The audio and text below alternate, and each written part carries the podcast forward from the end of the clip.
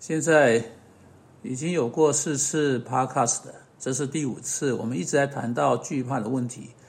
我们再看彼得前书第三章的一段经文，让我再给你们读一次这两节经文。你们若是热心行善，有谁害你们呢？你们就是为义受苦，也是有福的。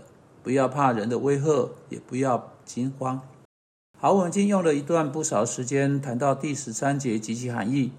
使徒彼得在其中使我们十分清楚，不论我们是跟在婚姻中未信的伴侣，或者我们在工作中有非基督徒的伙伴，或者是跟邻居或任何人相处，当基督徒在未信者面前好好活出信仰来的话，会带来跟他们一呃一种和平的关系。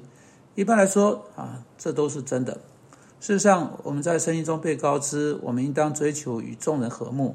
举个例子，在罗马书十二章十八节，一节很要紧的经文，我们被吩咐这个：若是能行，当然不总是可能。彼得在三章十四节也会把这点说得很清楚。但若是能行啊，是你所能的而定。你知道，我们的责任结束在我们对问题所能做的地方那里。我们无法改变别人的态度会如何，我们啊，对我们做的和说的，他们做出啊的反应如何。或他们对福音啊做出的反应如何？但在关系中，我们的这一边，我们确实啊对我们所做的有责任。若是能行啊，是你所能的而定，总要尽力与众人和睦。因此，我们分内工作不是要去批评人，我们分内工作不是花我们的时间去说未信者有多坏，我们分内的工作不是坐下来去数落别人，我们分内工作乃是使我们的生命有条不紊。我们分内工作是使我们跟那个微信者的关系是在我们应该有的方式上面。我们该要集中在上帝希望我们成为的人上面，成为顺服顺从的人，做上帝告诉我们去做的事情。这种必定发现，我们太忙于去做对的事情，并且以公益的方式回应不对的事情，惧怕就不会进到你的视野中来。我是去花任何时间在惧怕上面。一般来说，人们不会为了你做对的事情、热心为善来伤害你。你知道，热心为善跟百般不情愿或勉强去做对的事情有天壤之别。你知道，有一种心态，你在其中说：“哦，我不得不跟这个卫星的丈夫生活在一起，我不得不跟这个卫星的工作伙伴在一起，我不得不跟这个不幸的邻居在一起。我猜，我只好忍气吞声，我必须在他面前活出救的生命，因为我被要求这样去做。”啊，有一种有某种厌恶的心态哈，那个半心半意的，呃，但我不认为这会有什么用处了。有那样的那样的心态是一回事啊，有另一种心态是另一回事。一种心态是说我爱我的上帝，不管环境如何，我要服侍我的上帝，取悦我的上帝，并且热心为善。顺着这点就能够说啊，不是主要目标哈，主要目标总是去尊荣上帝，取悦上帝，荣耀上帝。顺着这点就能够去说，啊，我真想要在那个未信的伴侣面前展现信仰，我真的想去展现这个基督徒信仰是怎么一回事，热心为善。我真不知道有未信丈夫的基督徒其实有多少位是热心的，在那个关系上真正热心去表现基督教是怎么回事。我的意思不是以你说教唠叨那个丈夫的那种方式。这正是彼得在第一节说不要去做的事情。他说：“丈夫虽然不听到，不是不听上帝的话，而是不用你的话向他说教，向对他唠叨，而是被妻子的品性感化过来。热心在这里是证明什么是对的行为。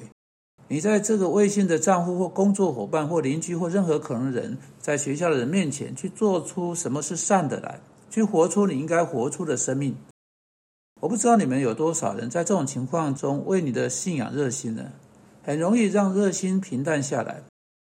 但当你热心为善，当你被这个伟大的目标消耗了、耗尽了，你记得当耶稣进入进到圣殿，赶出那些兑换银钱的人，他们怎么说到他的呢？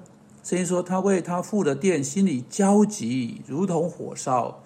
我的上帝居住的那个地方的神圣性。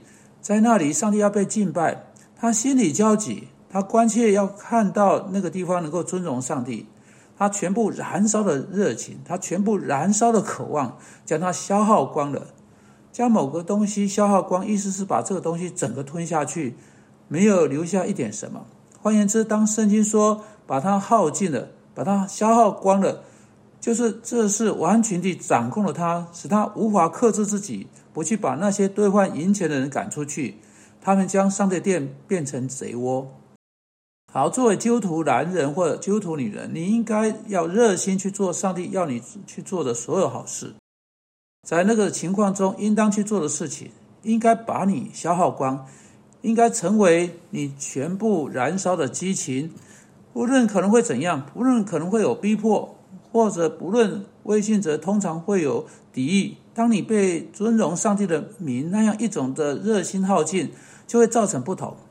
如果你真的热心为善的话，只有少数人会伤害你。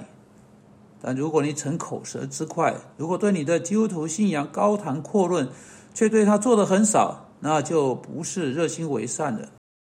现在继续进到第十四节，在这里，彼得正如保罗在罗马书十章十八节认出不，这不总是真的，在规则之外是有例外的情况。啊，彼得说：“你们就是为义受苦，也是有福的。不要怕人的威吓，也不要惊慌。”注意啊，他说到为义受苦，不是因为你自己的龌龊而受苦，不是因为你自己令人讨厌的态度而受苦，不是因为你自己的罪而受苦，不是因为你对待别人方式你只是得到你公平该得到的而受苦，而是因为你相信耶稣基督，别人不信，他们认出这点，他们看出在你里面的好行为而受苦，不是你挑剔人或你令人生厌的呃态度。啊，而是他们真的看见你的诚实良善，圣灵的果子在你的生命中彰显出来，他们却不喜欢。正如他们看见了圣灵工作出现在基督的生命中，他们不喜欢，就逼迫基督一样。这正是彼得在说的。当你的生命真正彰显基督，因着你生命的光辉是如此闪亮、如此闪烁，揭露出、对照出在他们生命中的罪，他们不喜欢，他们想要扑灭那个光。记得圣经说：“光照在黑暗里，黑暗却不爱光。黑暗无力抗拒光，但不喜欢光。啊，人不爱光，倒爱黑暗。因此，人想法子把那光扑灭。因此，人想方设法洗灭掉耶稣基督的光。他的光如同激光照进人的里面，暴露在他们里面的罪和黑暗。当基督徒的生命真正闪亮到发光时，那时常会给他带来受苦逼迫。”对照的场景在运作，例如，如果一个人去工作，他做了值整个整整八小时的工作，而别人只做了只值六个小时的工作就摸鱼，别人不喜欢他这样，他不喜欢啊这个对照，这显示了他在八小时生产的比他们能生产的更多，因此他们会怎么做呢？他们会试着把那个光扑灭，把它去除，重伤他，说他闲话，攻击他，做一些去除那一类行为的事情。好，这是彼得在谈的。当他们威吓你，当他们试着使你来跟他们合作，当他们试着使你不去做公益的事情，当他们带来警告或建议，或他们带来威胁来到你生命中时，彼得说：“你要怎么办呢？不要害怕，不要惊慌，要将这件事情交在按公义审判人的上帝手中。”请记得彼得后书二章二十三节：“主啊，求你帮助我们遵从那个劝诫，持续的将我们交托在。”按公义审判万事的上帝手中，上帝是我们可以信托的，如同耶稣基督所做的，经由十架，经由服务来到复活的胜利。我们奉主的名祷告，阿门。